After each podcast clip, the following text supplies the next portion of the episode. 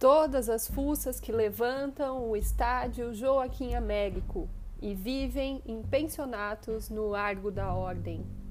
Échumo, olhos bicolores, diz: Bonjour, salut. É a persona non grata que você nunca será. Será?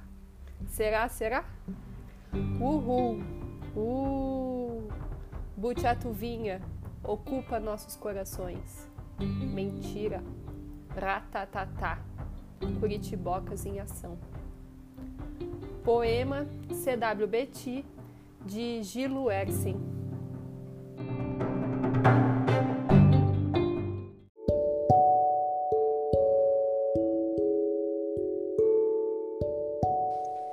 É, Gilo Ersen é poeta, cantora, mediadora de roda de leitura, professora, pesquisadora, jornalista, é uma pessoa inspiradora, minha amiga e sócia no Literaria, e está hoje aqui no Momento Insano comigo. Olá, Gi, tudo bem? É, muito obrigada pela tua participação, né, por aceitar é, participar aqui com a gente desse programa que está no comecinho, mas é uma alegria enorme ter você aqui como nossa convidada de hoje. Oi, Rô, olá ouvintes, tudo bem com vocês? É um prazer para mim estar aqui. Estamos aí produzindo coisas, seguindo na, na, tentativa de fazer arte. Então, muito obrigada por compartilhar esse momento tão bem comigo. É, obrigada, Gi. É isso mesmo, na tentativa de fazer arte, de não desistir, né? De sobreviver aí a, a esse governo e a essa pandemia que a gente está. Exato.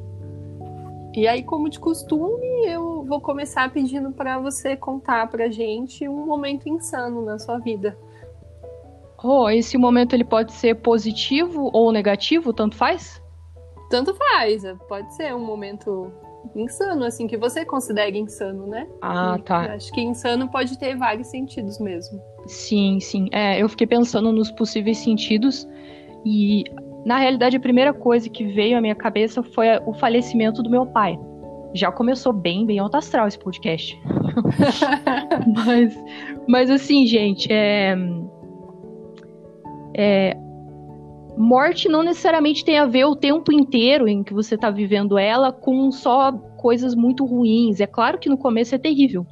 Mas por que, que eu estou citando isso? Porque foi uma virada na minha vida, assim. Foi, foi insano, né? Como o quadro, ah, o quadro chama. Uhum. Então foi um super amadurecimento e foi um momento que eu revi tudo que eu estava fazendo até o momento e pensei em outras coisas e direcionei a minha vida para que para algo que eu gostaria de fazer, que é a arte que eu já fazia, mas a partir daquele momento eu vi que seria algo que eu continuaria fazendo. E também pensei em uma mudança de carreira profissional, assim de migrar do jornalismo, que era uma coisa que eu não estava mais feliz, que, é, que hoje é muito direcionada a mídias sociais e marketing digital. E quando eu entrei na, na graduação não era isso, né? Era muito mais analógico. Sim. E aí eu fui, fui fazer letras, né? Então eu considero esse momento insano porque foi um, uma grande virada, sabe? Foi o teu primeiro contato, assim, com a morte de, de uma pessoa uh, tão próxima, né? É, sim. O meu avô já tinha falecido há alguns anos atrás, mas eu não convivia com ele. Mas de uma pessoa próxima, assim, porque pai e mãe é complicado, né? É, pai e mãe é a nossa é. base, né? É, e... a base. É, eu acho que essa questão da, da morte, assim, também tem a ver da gente refletir sobre como a gente vive a nossa vida, né? Acho que esse é mais ou menos que é o ponto que você tá falando. É, porque bom, morre alguém muito próximo, é, de uma hora para outra, que foi o caso do meu pai, você minimamente, por mais que você não seja a pessoa mais sensível do mundo, você vai sentir alguma coisa, você vai refletir um pouco sobre a sua vida e o que, que você construiu até agora. Eu acredito que não tem como isso não acontecer. Sim. É, ainda mais você, né? Sendo uma pessoa sensível, que trabalha com arte, né? Que que compõe, que faz poesia. É, acho que é. Ah, sim. É, é isso, né? É isso aí. É, realmente. Um momento insano que é bom e é ruim, né? Ao mesmo tempo. Ah, sim, tem seus, suas, é. seus dois é, lados. É ruim, claro, horrível. Né? A gente não quer perder as pessoas, mas ao mesmo tempo é bom exatamente para você fortalecer os teus. É, o que significa para você né, na vida. Uhum, é exatamente isso, Rô. E aí eu queria te perguntar, né, em relação à tua trajetória como artista, é, quais são os artistas que mais te influenciaram, ou até outras pessoas, né, que nem você comentou agora do teu pai? Ah, essa é uma boa pergunta, porque uh, se eu olhar para trás, se eu olhar quando eu comecei a me interessar por música lá, quando eu tinha 10 anos e morava em Matinhos, porque eu fui morar em Matinhos com 5 anos e voltei com 18 anos, porque meu pai se aposentou cedo, enfim, a gente foi viver a infância lá. Mas esse momento que eu tava lá e passei na frente de uma escola de música, e falei, nossa, eu quero tocar um violão. Ah, e aí foi muito espontâneo, até porque ninguém da minha família tem contato com música e tal. Mas naquele momento, eu não tenho nada genial para te falar, porque o que eu gostava de ouvir era Sandy Júnior, entendeu? Então eu achava ah, a coisa genial, mais, mais legal do mundo. Sim. Porque, mas qual que é o ponto? Porque me tocava, eu, acho, eu me identificava com aquele discurso porque eu tinha 10, 12 anos. Então, claro. dá para dizer que é uma influência. Hoje eu não ouço mais, não vejo mais sentido é, no, na apreciação estética da coisa, mas uhum. naquele momento fazia. Aí eu fui ficando mais velha, enfim, as coisas foram passando. E, sei lá, de uns anos pra cá eu descobri a música brasileira, é, as coisas fundadoras lá, tipo João Gilberto, todo esse clichê aí que, que os músicos conhecem bem, que é obrigatório você tocar quando toca violão. Gilberto Gil, Caetano Veloso. E eu lembro que. Mas isso se deu quando eu fui fazer faculdade de artes também. Eu cheguei na faculdade uhum. de artes e todo mundo conhecia isso, e até então eu não tinha me ligado na importância. E aí eu lembro que lá por 2012 eu comecei a ouvir um disco chamado C. C e Sim, L. Caetano. É, que é um disco do Caetano rock, assim, um Caetano sempre se reinventando, né? Sim. E eu ouvi aquele disco e daí eu entendi qual era dele, assim. Eu, eu entendi como que ele pensava a arte e como ele se reinventava fazendo aquilo. É, eu acho que ele é um e artista bastante aberto, né? A Sim, por isso que ele se mantém. É, por isso que ele se mantém. Ele foi fazer música com uma galera jovem, né? Ele já era Sim. velho. E aí eu acho que a partir daí puxou uma linha que eu nunca mais soltei ela, assim, que é do Caetano Veloso, principalmente do Caetano Veloso. E então eu posso dizer que ele me influencia, sim. Tem uma música que eu acho que é a faixa 2 do disco Tropicália 2, que é o Gil e ele, que é a música Haiti, que é um ah, rap, sim. assim. Uhum, é, talvez seja o rap da MPB. Uhum. E eu ouvi essa música, ele tocando num. Tem ele no YouTube tocando num festival. E ele tá tocando com um violoncelo. Um, um violonista tá tocando, né? Violoncelo. E ele tá tocando violão. E ele tocou essa música. Eu falei, nossa, que genial. Aí o que, que eu fiz? Eu fiz CWBT. Ah, que lindo! Porque na época tava rolando muito haitiano na rua, ainda rola, né? Sim. Enfim, aí eu tinha, eu tinha ido um tempo atrás com meu pai. Meu pai foi me levar ali num negócio no Largo da Ordem e abriu uma portona, assim, ali na altura da, da, da igreja, primeira igreja batista, se eu não me engano. E saiu muito haitiano, do nada. E eu fiquei com essa ideia na cabeça. Eu falei, nossa, ninguém tá falando sobre isso. E tempos depois eu ouvi a, a canção Haiti. Eu falei, claro, o Curitiba tem que ter esse registro também. Claro. Porque é, por que não? E aí eu fiz, enfim, para resumir, eu, é o que eu ouço basicamente até hoje, é a música base popular brasileira.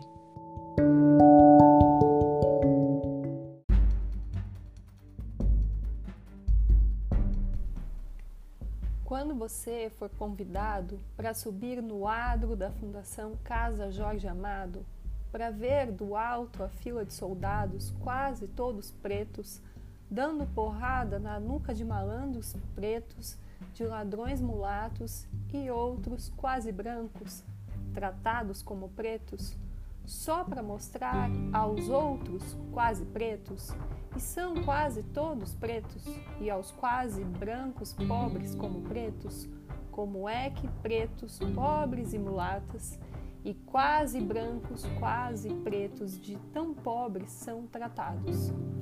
E não importa se olhos do mundo inteiro possam estar por um momento voltados para o largo, onde os escravos eram castigados, e hoje um batuque, um batuque com a pureza de meninos uniformizados, de escola secundária em dia de parada, e a grandeza épica de um povo em formação nos atrai, nos deslumbra e estimula, não importa nada nem o traço do sobrado, nem a lente do fantástico, nem o disco de Paul Simon. Ninguém, ninguém é cidadão. Se você for ver a festa do Pelô e se você não for, pense no Haiti. Reze pelo Haiti. O Haiti é aqui, o Haiti não é aqui. E na TV, se você vir um deputado em pânico mal dissimulado, diante de qualquer, mas qualquer mesmo, qualquer qualquer plano de educação que pareça fácil, que pareça fácil e rápido e vá representar uma ameaça de democratização do ensino de primeiro grau, e se esse mesmo deputado defender a adoção da pena capital, e o venerável cardeal disser que vê tanto espírito do feto e nenhum no marginal, e se, ao furar o sinal, ao velho sinal vermelho habitual, notar um homem mijando na esquina, na rua, sobre um saco brilhante de lixo do Leblon, e quando ouvir silêncio sorridente de São Paulo diante da chacina, cento e onze presos indefesos, mas presos são quase todos pretos, ou quase pretos, ou quase brancos, quase pretos de tão pobres. E pobres são como pobres, e todos sabem como se tratam os pretos. E quando você dar uma volta no Caribe, e quando for trepar sem camisinha e apresentar sua participação inteligente no bloqueio a Cuba, pense no Haiti. Reze pelo Haiti o Haiti é aqui. O Haiti não é aqui. Poema de Caetano Veloso. Haiti.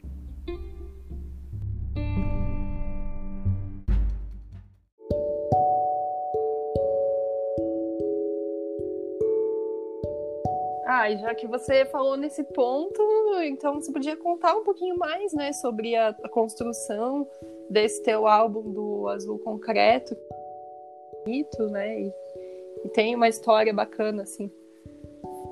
Você puder ah, contar um pouquinho pra gente. Claro, claro. Então, é, como tudo que eu faço demora muito tempo para acontecer. E às vezes eu me eu ficava agoniada com esse processo lento meu, mas hoje eu já aceito mais.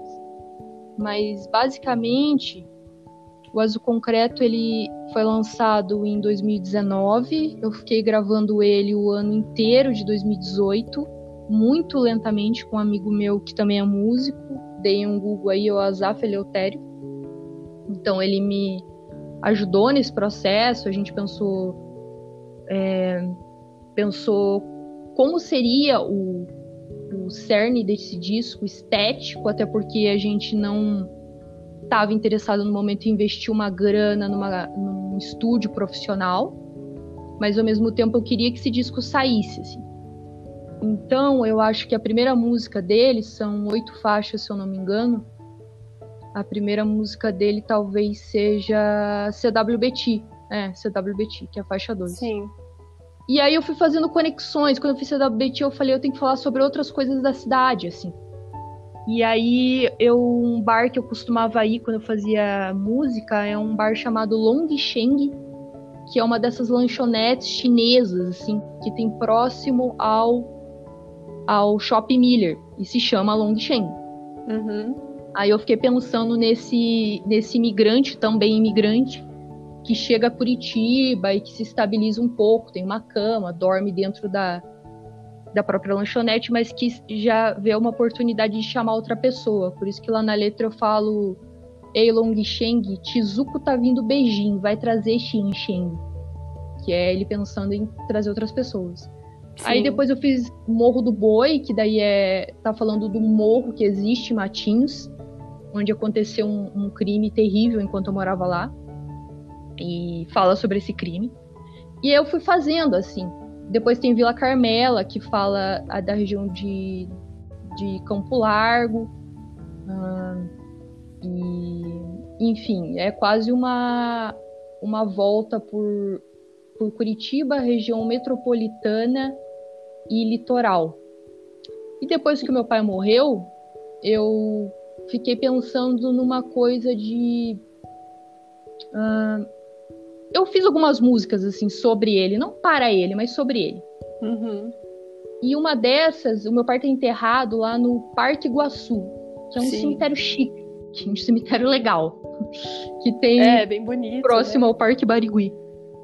E aí eu fiquei Sim. pensando nesse processo de de estar tá conectado também, porque é em Curitiba, ou seja, faz parte da cidade, e estar tá conectado com com a coisa do devido aos últimos acontecimentos, eu tô aqui parada no centro e querendo voltar para o centro de mim. É mais ou menos isso, acho que eu uhum. a letra. Aí eu Legal. Falo, é, eu vi uh, os sapatos, as flores para você seguir. Enfim, aí eu fiz essa conexão e, e montei esse álbum. É, é, mais ou menos isso, mas isso demorou assim muito tempo. Então. Mas eu gosto. É, às vezes a gente, a gente vê a obra pronta e pensa, ah, levou ali três dias para fazer, né? Mas é, a, a, parte da não. criação, né, da arte, ela é um processo que demora mesmo, né? Sim, sim, é, é, é mais complexo, mais complexo do que as pessoas acham. É. E, e, é interessante também essa questão de você falar dos imigrantes, porque a gente fala dos imigrantes, né? Como se a gente também não fosse imigrante. Ah, e a gente também veio, né, de outros países, assim, a nossos ancestrais. Então, querendo ou não, a gente também é estrangeiro aqui no, no nosso Brasil, né? E a gente tem essa dificuldade de acolher as pessoas novas que estão chegando. Hum. Então é, é, bem legal o teu álbum, porque ele, ele aproxima, né? Acho que faz essa reflexão e acaba aproximando essas pessoas que estão chegando nos dias mais atuais para perto da gente que já está aqui há mais tempo. Ah, sim, eu acho que isso que você falou tem muito a ver com um trecho de CWBT que é. que é. É a persona não grata que você nunca será. Será? Será? Será? É. Será? É basicamente Exatamente. isso. Exatamente. Será? né? Muito uhum. bom. E aí, eu queria saber o que, que te move nos dias de hoje? O que, que te faz acordar todos os dias?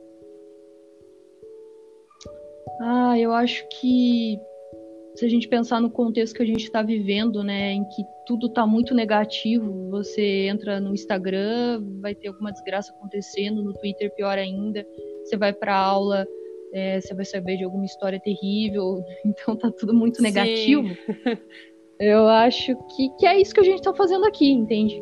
É uhum. você trocar ideias com seus amigos, pensar sobre o mundo com seus amigos e com seus familiares. Criar uma rede, né? Isso.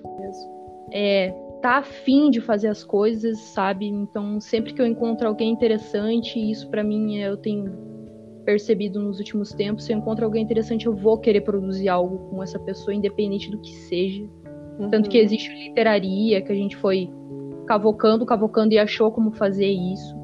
Sim. Então, o que me move é estar com as pessoas que me interessam. Assim.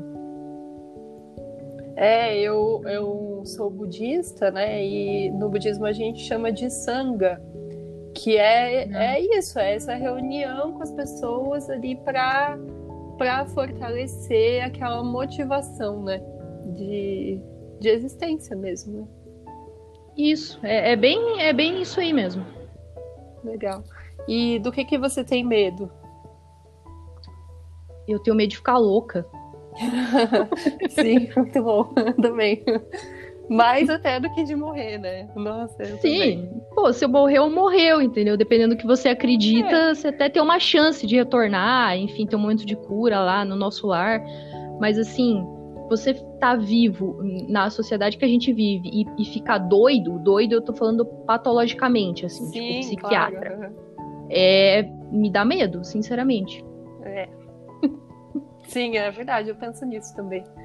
E, e aí, uma última pergunta, assim, eu quero que você me fale o que, que é para você ser mulher também, ou gente, assim. Hum. Ah, eu acho que é pensando não só em 2020, mas desde de que o mundo é mundo, né, é sempre uma resistência ser mulher, né? Sim. Porque se a gente for pensar no viés bíblico ali católico da, da, da história do mundo, a, já era tenso para Adão e Eva, sabe? A Eva já tinha uma questão ali. É. Foi ela culpada. Então, quem sou eu em 2020? Eu Sim. só tô dando prosseguimento a essa desgraça que foi colocada por, essa pelo machismo. foi colocada na gente, né? É, pelo machismo, pela estrutura que, que, segue. Talvez a gente esteja agora no segundo momento mais, mais é, consistente, né, de retomada do feminismo. Mas se eu tivesse que pensar de forma geral, é estar em resistência o tempo inteiro. Do momento que você sai à rua, do momento que eu falo que sou artista e tenho um álbum, e os caras vão olhar para mim não como uma artista, como eles são, mas como uma menina que toca violão, aí vai se pensar uhum. se eu toco violão uhum. bem ou se eu escrevo bem ou não. Enquanto com a galera, com os brothers deles lá, homens, não tem tanto essa questão, entende? Então Sim. acho que é resistência para acordar e fazer as coisas. Verdade. E aí, falando em, em ser mulher, né? Em ser mulher e qual é o nosso papel em meio a tudo isso, a gente vai ler hoje aqui um trecho da peça Gota d'Água, do Chico Buarque, essa peça é uma tragédia carioca, baseada na, na peça Medeia, de Eurípides.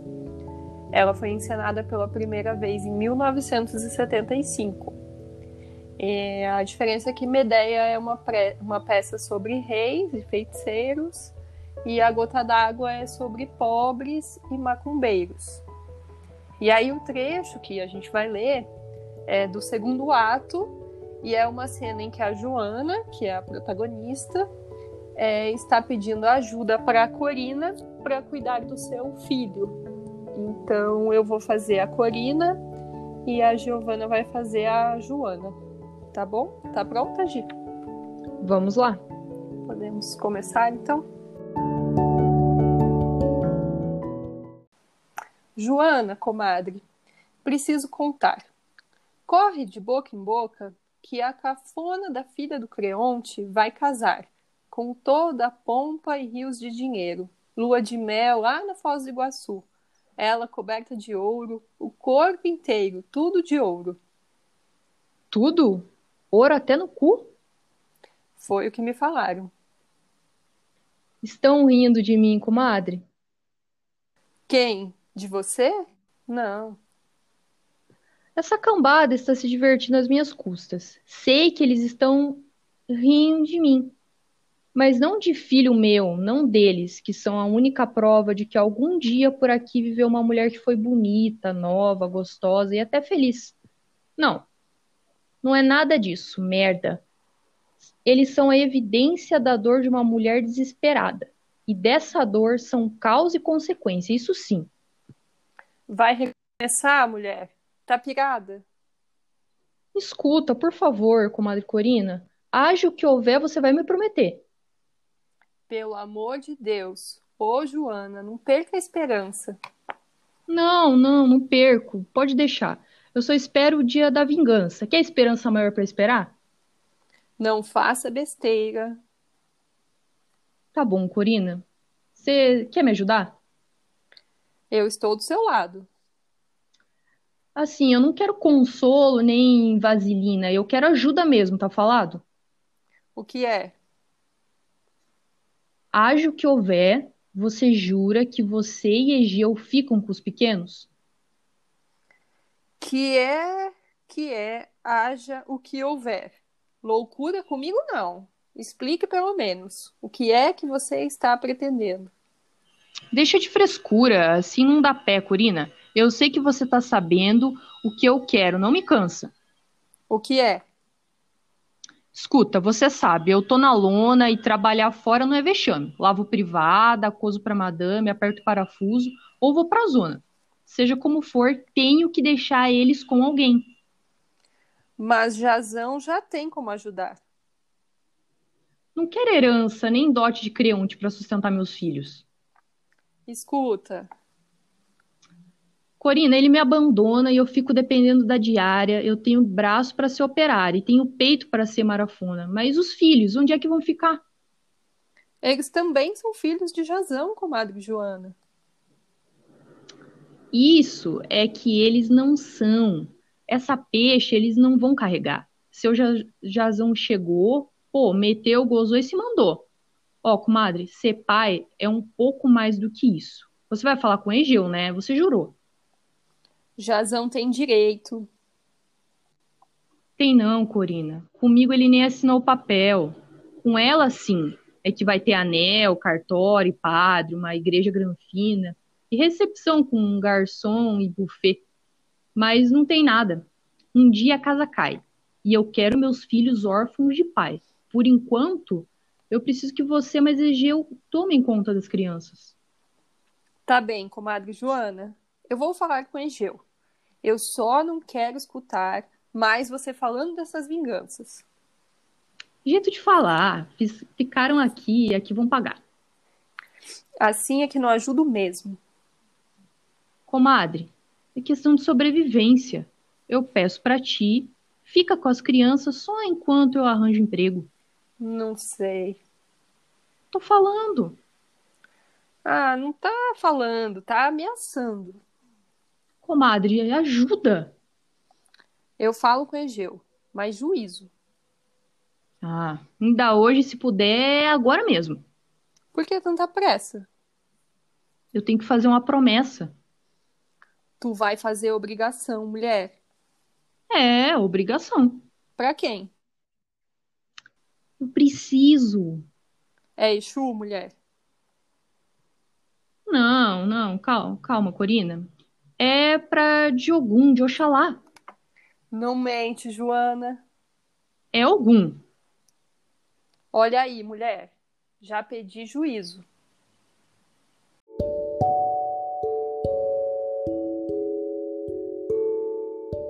Nossa ideia nesse, nesse quadro é sempre ler um trecho de alguma peça, sabe? Mesmo Ah, que ele não esteja conectado com nada, mas assim, só pra trazer a peça, porque é negócio é insano mesmo, né? Então, é, tanto faz. Pra né? pirar, né? Pra Uhum. pirar, né? Pra ter ali um, um momento assim também de leitura. Sim.